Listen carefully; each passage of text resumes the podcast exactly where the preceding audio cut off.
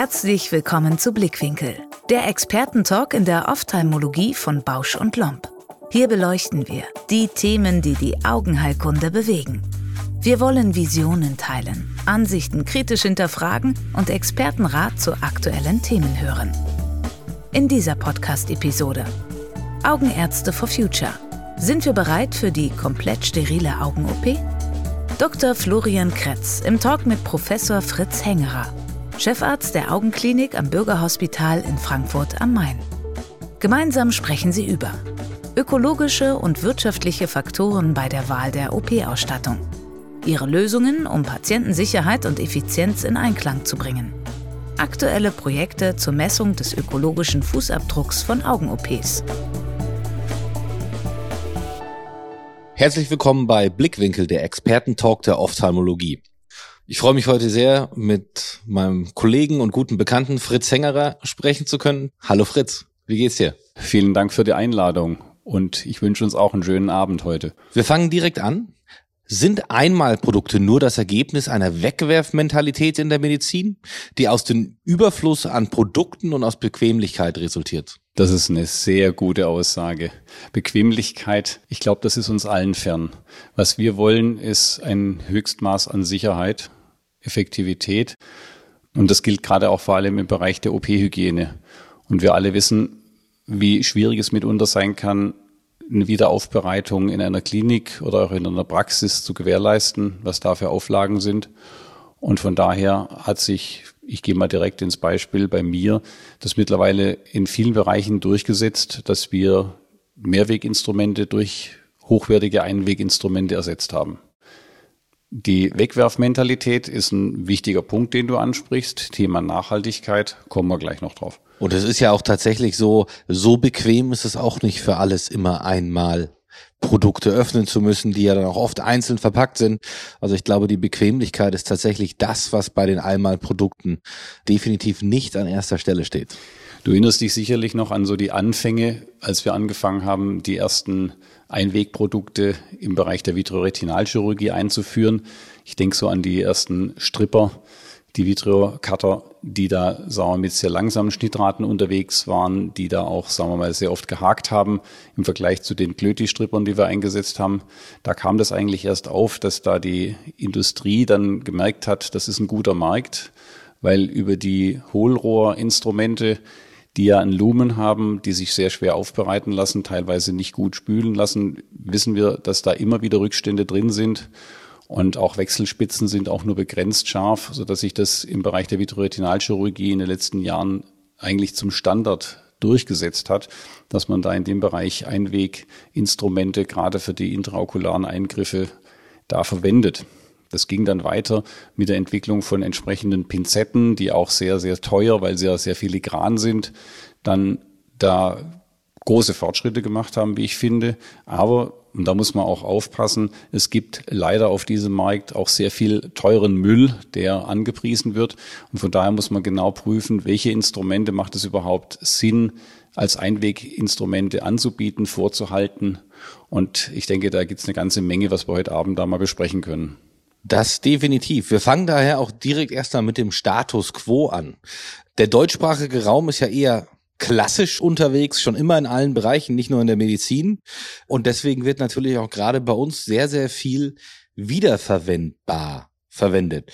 Hast du dort in den letzten Jahren irgendwie eine Veränderung gesehen? Ich weiß, Videoretinalchirurgie ist so das Paradebeispiel der Einmalinstrumente, aber auch im Bereich zum Beispiel der Glaukomchirurgie, der Kataraktchirurgie.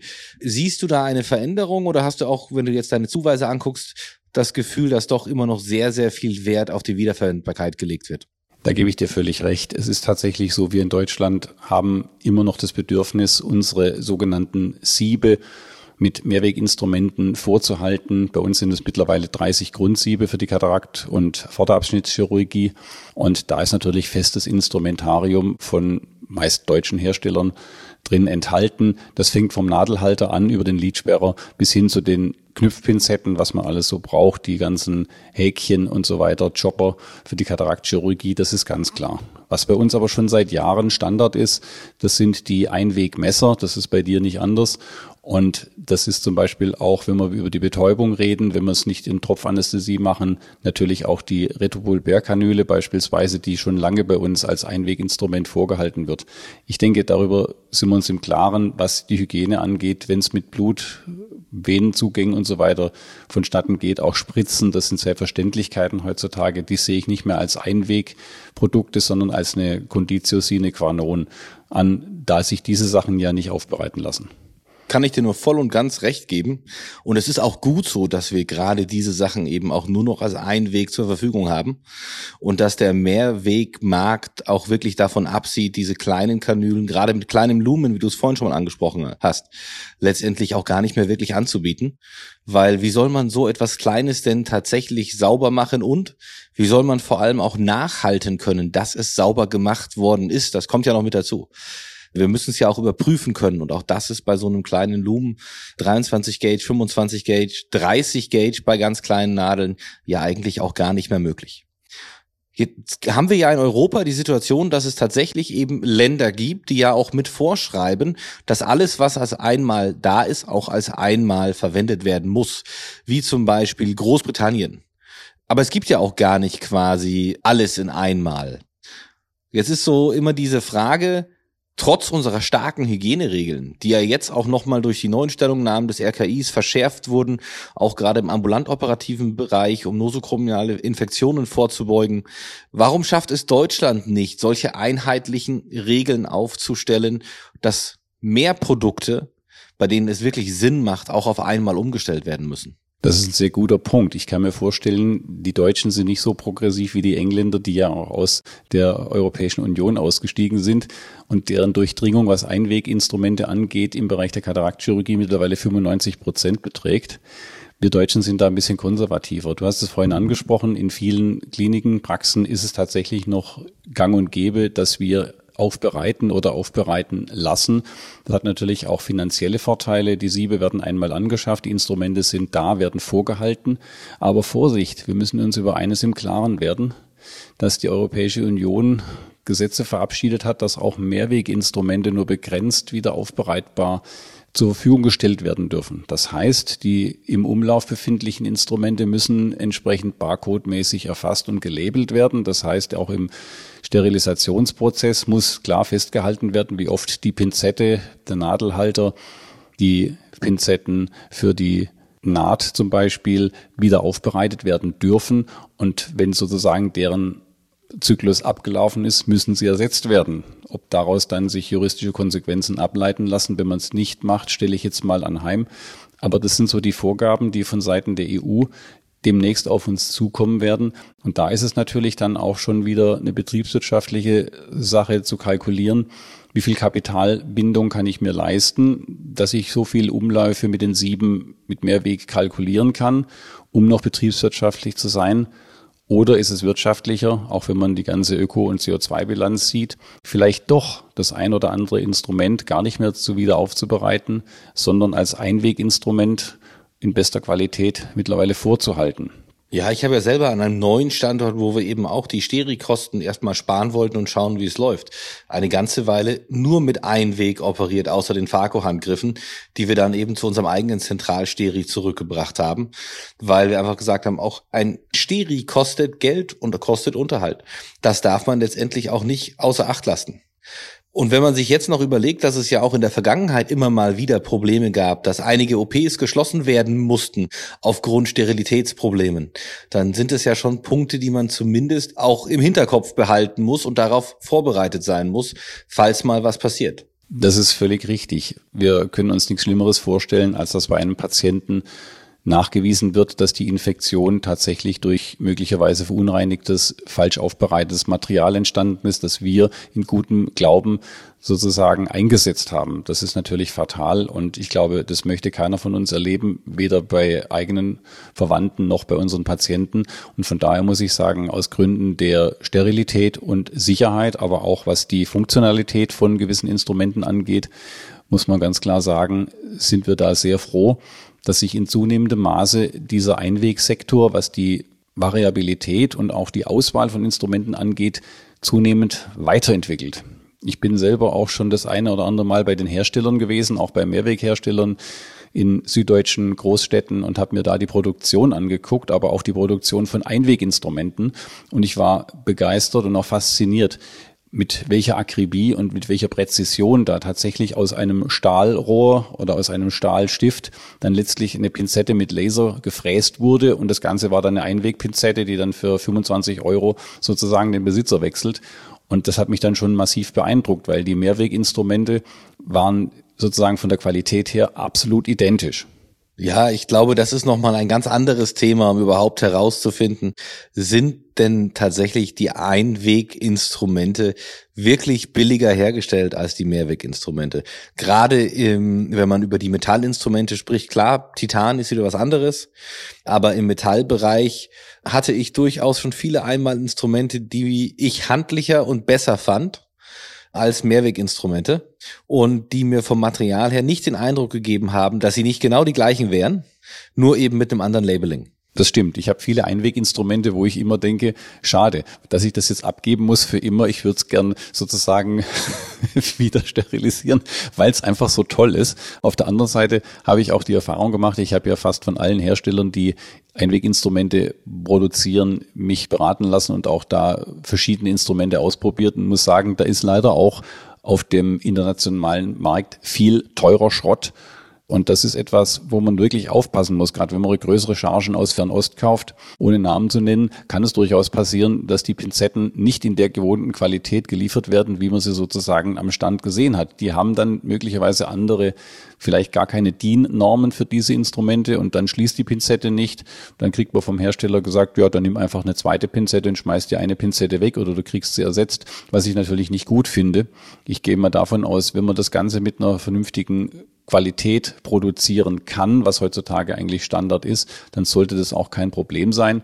Die Nachfrage wird mit Sicherheit da natürlich auch einen Einfluss auf die Qualität haben und es bleibt abzuwarten, wie wir in fünf Jahren stehen.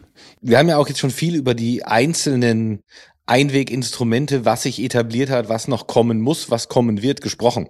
Ich glaube, ein ganz anderer wichtiger Punkt ist die Haftungssituation, die man auch nochmal beleuchten sollte. Aktuell, alles, was resterilisiert wieder aufbereitet wird, liegt letztendlich das Haus in der Verantwortung, wenn denn eine Unsterilität auftaucht. Bei den Einmalinstrumenten liegt eben gerade diese Haftung nicht mehr bei dem Haus, sondern letztendlich eben bei dem Hersteller, der das Einmalinstrument liefert. Und ich glaube, auch das ist ein Punkt, der zukünftig viel verändern kann, weil ja jeder versucht, Verantwortung loszuwerden. Das sehe ich genauso. Ich habe auch viele Gespräche mit unserer Krankenhausverwaltung geführt im Zuge der Umstellung vom steril gut aufbereitenden Prozess bei uns in der Augenklinik hin zum Zentralsteri. Und das ist sozusagen für mich auch nur der Zwischenschritt, wie du schon gemerkt hast, hin auf dem Weg zur Einweg ja, Landschaft, dass wir wirklich auch von der Haftungssituation her da in ein sicheres Fahrwasser kommen. Ich persönlich möchte in keinem Fall da in die Haftung genommen werden. Und wir wissen alle, es gibt die Einteilung von dem Robert Koch Institut, was die Schwierigkeit der Wiederaufbereitung angeht von unseren Instrumenten. Und unsere Augeninstrumente die sind nicht unkritisch, sondern die werden alle als kritisch im Prinzip wie Endoskope gesehen, was die hohe Qualität der Wiederaufbereitung dann auch dem ganzen Prozess abverlangt. Das ist dieses Kontrollieren des Wiederaufbereitungsprozesses, das frisst nicht nur Mann und Material, sondern auch Zeit. Das ist ganz klar. Da werden so viele Validierungen gemacht, vorher, nachher. Und das ist mithin auch ein Grund, warum das so lange dauert. Das reine Waschen der Instrumente und sozusagen die Siebe zu packen, das geht schnell, aber die ganze Dokumentation, die mittlerweile da dran hängt, die muss lückenlos nachvollziehbar sein für jedes Sieb, für jeden Tag. Und das ist eine ganze Menge. Und da hast du recht, das nehmen uns die Hersteller ab, die die Einweginstrumente liefern. In dem Moment, wo die Charge offenkundig bei uns im OP im Regal sitzt, können wir sie verwenden. Sie ist nachhaltig steril und wir packen das aus, was wir brauchen. Das ist ein ganz, ganz wichtiger Aspekt, glaube ich, auch für die Zukunft. Wie sichert ihr euch denn aktuell bei euren Mehrweginstrumenten ab? Also habt ihr wirklich schon eine äh, lückenlose Dokumentation aller Instrumente mit Barcodes, mit Zählfunktion? Wie geht ihr damit um? Das ist seit einem Jahr bei uns Standard. Die große Chirurgie hat es eingeführt. Wir haben sozusagen nachgezogen. Es ist bei uns bei jeden Einzelinstrumenten, die noch eingetütet sind, immer noch ein Metallschildchen mit entsprechendem Barcode dran befestigt. Das heißt also, wenn du einen Einzelnadelhalter aufmachst, ist der sozusagen nicht selber gelabelt, aber das Metallschildchen. Ansonsten sind die Siebe gelabelt und die Einzelinstrumente, die neuen, haben ohnehin schon einen Barcode. Und wir haben extra auch Geräte anschaffen müssen, um Bestandsinstrumentarium mit einem Barcode zu versehen. Da wird eine Lasergravur drauf gemacht, dass man wirklich nachvollziehen kann, diese Pinzette darf ab jetzt so oft wieder sterilisiert werden und dann muss er ausgemustert werden. Und diese Zyklen kann man sich ausrechnen, wie lange dann Instrumente Laufzeiten haben. Wie gesagt, das ist natürlich etwas, was die Mehrweghersteller auch freut. Die wissen, dass die Instrumente nicht 150 Jahre halten, sondern dass sie dann entsprechend dem vorgegebenen Lebenszyklus zu ersetzen sind. Aber da seid ihr schon relativ weit, aber man hört schon der organisatorische Aufwand dahinter. Das nachzuhalten und zu kontrollieren, der erhöht nicht nur den Personalbedarf, sondern auch das technische Equipment enorm und ist sicherlich auch ein Kostenfaktor, den man nicht unterschätzen sollte, wenn man Mehrweg mit Einmalinstrumenten vergleicht. Du sprichst die Kosten an, da bin ich völlig auf deiner Seite. Ich sehe das nämlich auch genauso, dass die hohe Personalbindung, die wir nach wie vor haben, um eben diese Kontrollen zu gewährleisten, gerade in den letzten zwei Jahren unter der Covid-Pandemie massiv uns zeitliche Einbußen beschert hat. Und das drückt sich immer dadurch aus, dass dann morgens um 7 Uhr der Striegelgut-Container eben noch nicht bei uns an der OP-Tür stand und wir dann schon so ein bisschen nervös wurden nach dem Motto, wann können wir denn anfangen? Und der Patient geht natürlich erst dann in Narkose, wenn es eine größere Sache ist, wenn auch das Instrumentarium da ist. Da können wir uns nicht darauf verlassen. Es sei denn, wir sind so gut bestückt, dass wir sagen, ja, wir machen das mit Einweg und wir haben alles da. Damit konnten wir uns in der Zeit sehr gut über Wasser halten. Du hast ja vorhin ganz kurz das Reimbursement mit angesprochen. Also es gibt ja durchaus auch Hersteller, die quasi postulieren, bieten sie ihren Patienten doch auch einmal Instrumente als Igelleistungen an. Auf der anderen Seite gibt es natürlich Pauschalen beziehungsweise auch Bundesländern, in denen gewisse Einmalinstrumente eins zu eins durchgereicht werden können. Was hältst du prinzipiell davon, dass man dem Patienten die Möglichkeit gibt zu sagen, er kann quasi von Mehrfachverwendung auf einmal upgraden oder wechseln, besser gesagt. Upgraden ist, glaube ich, das falsche Wort. Das ist ein sehr guter Punkt. Sprechen wir doch mal andersrum. Wenn du einen Patienten operierst und du hast verschiedene Linsen im Portfolio und du hast eine Standard sphärische Linse, die als Standardlinse eingebaut wird und du hast asphärische Linsen und du würdest deinen Patienten nicht darüber informieren, dass du auch höherwertige Produkte hast, würdest du einen Fehler machen. Das ist genauso wie wenn du einen Femtolaser hast und machst normale Phaco und dein Patient weiß nicht, dass du einen Femtolaser anbieten kannst und es würde bei ihm vielleicht sogar helfen. Und er fragt dich dann hinterher, warum haben Sie mir das nicht angeboten? Und so sehe ich das mit den Einweginstrumenten in Zukunft ähnlich. In dem Moment, wo die finanzielle Situation von Seiten der Krankenkassen über Möglichkeiten der Rückerstattung beim Patienten selber, dass die vielleicht das Material dann bei der Krankenkasse einreichen, wenn es die gesetzlichen sind. Bei den privaten, denke ich, ist es so, dass die die Kosten wahrscheinlich akzeptieren werden denke ich, ist es mit Sicherheit eine Möglichkeit, wie du es gerade aufgezeigt hast, den Patienten zu sagen, das Eagle-Set mit Einweginstrumenten kostet 48,50 Euro. Wir geben Ihnen sozusagen die Herstellerrechnung an Sie weiter. Damit ist es ganz klar, dass du damit dich nicht bereicherst. Und dann ist es eine eins zu eins Sache, wo der Patient selber entscheiden kann, hätte ich gern Mehrweg oder möchte ich auf das modernere, vielleicht Einwegsystem umschwenken.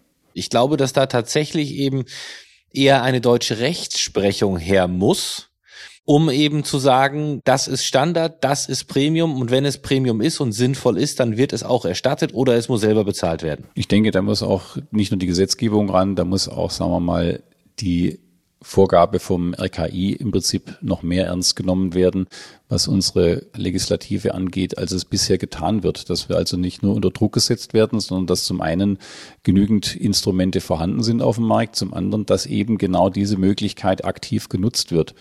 Das ist ein ganz wichtiger Punkt. Und ich denke, in dem Moment, wir haben ja auch beispielsweise OP-Sets, Packs, das habt ihr auch, wo sozusagen die Instrumente als eine Einheit verpackt sind, ist halt für mich die Frage, muss wirklich jedes Einzelinstrument aufgeführt werden oder dass man sagt, dieses Pauschalpack von 60,50 Euro inkludiert sozusagen alles, was an Einweginstrumenten da ist. Das geht als fester Sachkostenposten sozusagen in die Abrechnung mit rein. Was man machen kann, so machen wir es zum Beispiel auch bei den höherwertigen Linsen und beim Femtolaser. Wir geben unseren Patienten immer vorab einen Kostenvoranschlag mit. Den können sie bei der Krankenkasse unverbindlich einreichen und da kann die Krankenkasse Stellung dazu beziehen. Und das würde mich auch mal interessieren, ob man da in der Richtung auch bei den Krankenkassen vielleicht schon ein offenes Ohr findet. Also gerade bei den privaten bestimmt.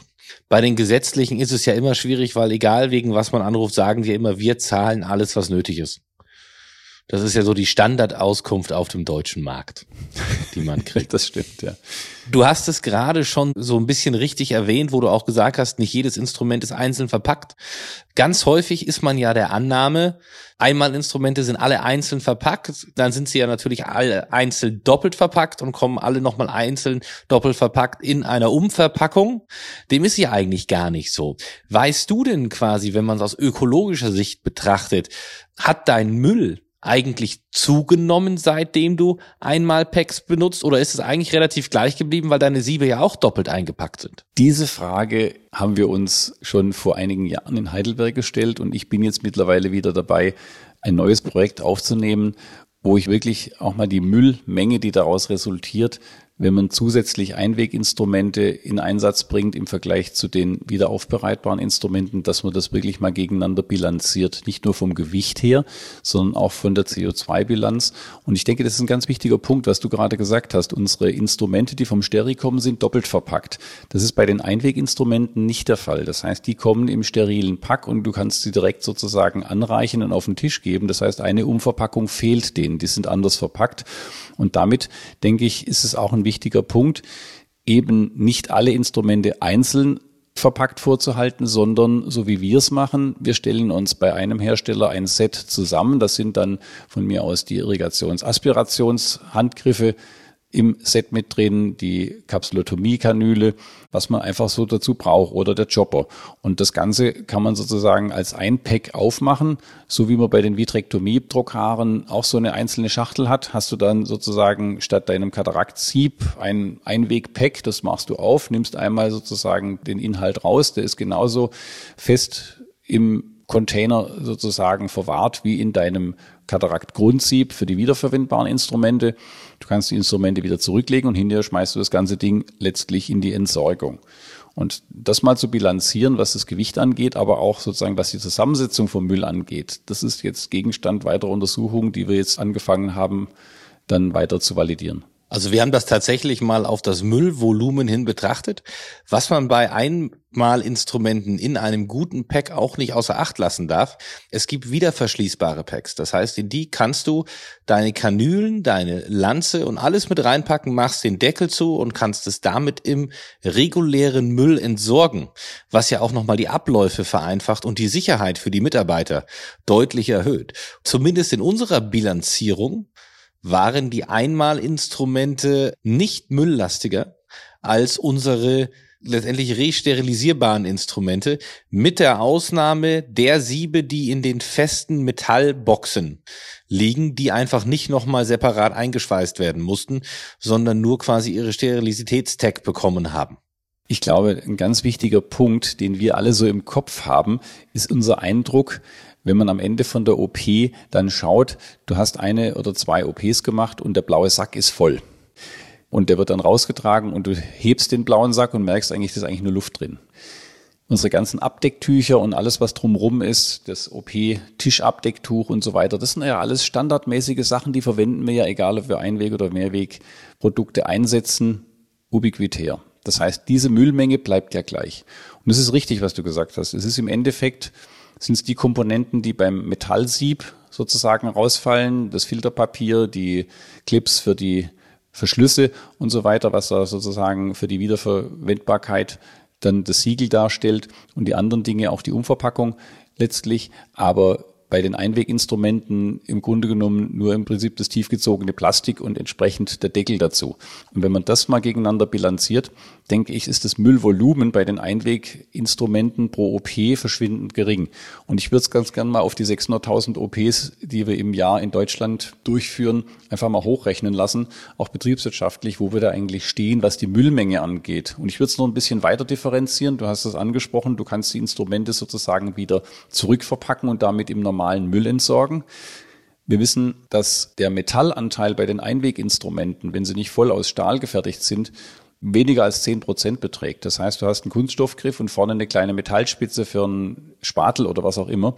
Und ich gehe mal davon aus, dass der Metallanteil vom Müll, der dann sozusagen daraus resultiert, verschwindend gering sein wird. Aber unabhängig davon möchte ich mal die Bilanz dann auch mal vorstellen, dass wir da wirklich klare Fakten und Zahlen benennen können und nicht nur uns auf unser Gefühl verlassen, wie voll der blaue Sack ist. Definitiv. Und ich glaube, da spielt sicherlich immer auch Marketing eine ganz wichtige Rolle, wie man sieht. Wenn man es aber rein objektiv betrachtet und nachverfolgt, der Metallanteil des Mülls ist tatsächlich eben auch der Anteil, der viel einfacher herausgefiltert werden kann als andere Anteile um den Müll wieder zu recyceln. Ich glaube, der Kostenpunkt ist ja für viele Leute auch noch sowas, was ihnen Angst macht. Einmal versus Mehrweg. Und man hat ja immer diese Hausnummer im Kopf, ungefähr nach zwei Jahren bei einer normal laufenden OP haben sich resterilisierbare Instrumente bezahlt und man würde mehr mit Einweg ausgeben. Ich sehe das nicht ganz so. Ich glaube durchaus, dass Einweg auch günstiger sein kann, wenn man es geschickt macht, wenn man sich letztendlich eben zum Beispiel die Kosten eines gesamten Steris mit dem jährlichen Unterhalt sparen kann. Aber was dürfte deiner Meinung nach Single Use im Vergleich zu Mehrweg prozentual kosten, um mehr Leute auch dazu zu bringen, dass sie umsteigen? Das ist ein ganz wichtiger Punkt. Ich hatte es ja vorhin schon mal erwähnt, dass auch die Mehrweginstrumente nur noch einen bestimmten Labelzyklus vorgegeben bekommen, sodass diese Rechnung, wie du gerade aufgemacht hast, nach zwei Jahren sind die Grundsiebe sozusagen bezahlt und ab dann verdienen sie Geld über die nächsten 10, 15 Jahre, solange wieder Inhalt hält. Ja, kann man sich zurücklehnen, kann sagen, da wird nur noch das ersetzt, was runterfällt.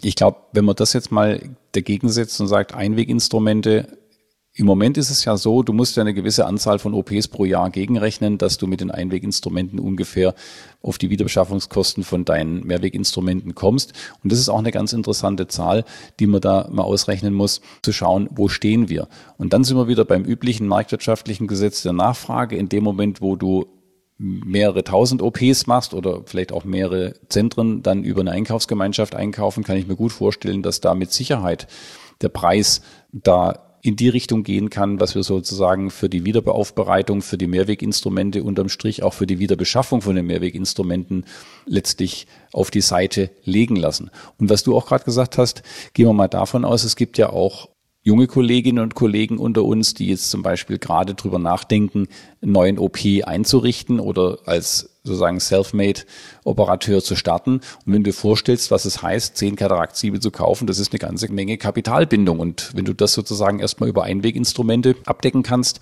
kann dir das mitunter schon, was die Finanzierung angeht, gewaltig entgegenkommen. Wie siehst du das? Ich sehe das genauso. Das ist ja auch tatsächlich das, was wir gemacht haben. Also ich habe drei Jahre in einem Standort völlig ohne Steri gearbeitet, nur mit Einmalprodukten und wir haben nur die Farco-Handgriffe transportiert und wir haben dann nach zwei Jahren angefangen, dass wir gesagt haben, okay, wir fahren eine Mischkalkulation. Was macht denn Einweg Sinn, auch um immer die gleichbleibende Qualität zu haben, wie zum Beispiel die Rexis-Pinzette, die Lanze, und was sind Instrumente, die man eben sehr einfach, sehr gut und vor allem eben auch sehr sicher resterilisieren kann, wie zum Beispiel ein Lidsperrer? Und solche Dinge und haben dann entsprechend quasi unsere Sets zusammengepackt, weil klar war, die Farco-Handgriffe gibt es nicht als einmal. Also wir müssen immer etwas transportieren und resterilisieren aber die anderen Sachen eben schon und haben das dann so zusammengebaut, dass wir letztendlich mit einem großen Zentralsteri auch den peripheren OP gut bedienen können, genügend Instrumente zur Verfügung haben, genügend Farco-Handstücke immer mit dabei haben und transportieren das einfach mit hin und mit zurück, sodass wir nicht mal mehr ein Lager vor Ort haben, beziehungsweise nur noch ein Lager für die Einmal Packs, die wir dann zusätzlich mit benutzen. Und das ist tatsächlich etwas, was sich eben sehr, sehr bewährt hat. Und obwohl ich dort einen Raum für den Steri habe, in diesem Raum noch nicht mal ein Ultraschallbad steht.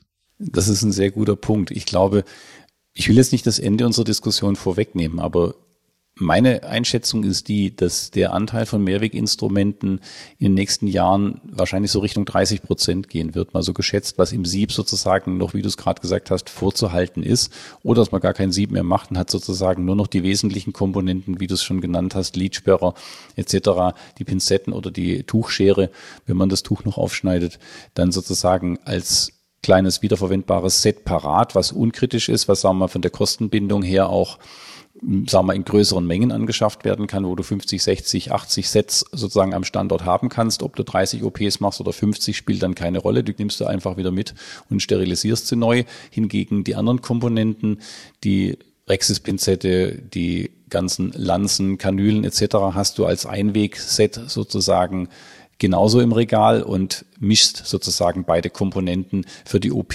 Es ist ja auch nicht immer so, dass man bei einer OP alles braucht. Von daher kann man wirklich da mit Einweginstrumenten gut gegensteuern. Bei mir ist es so, die Rexis-Pinzette, davon brauchen wir bei etwa dreieinhalbtausend OPs im Jahr etwa 80 Stück.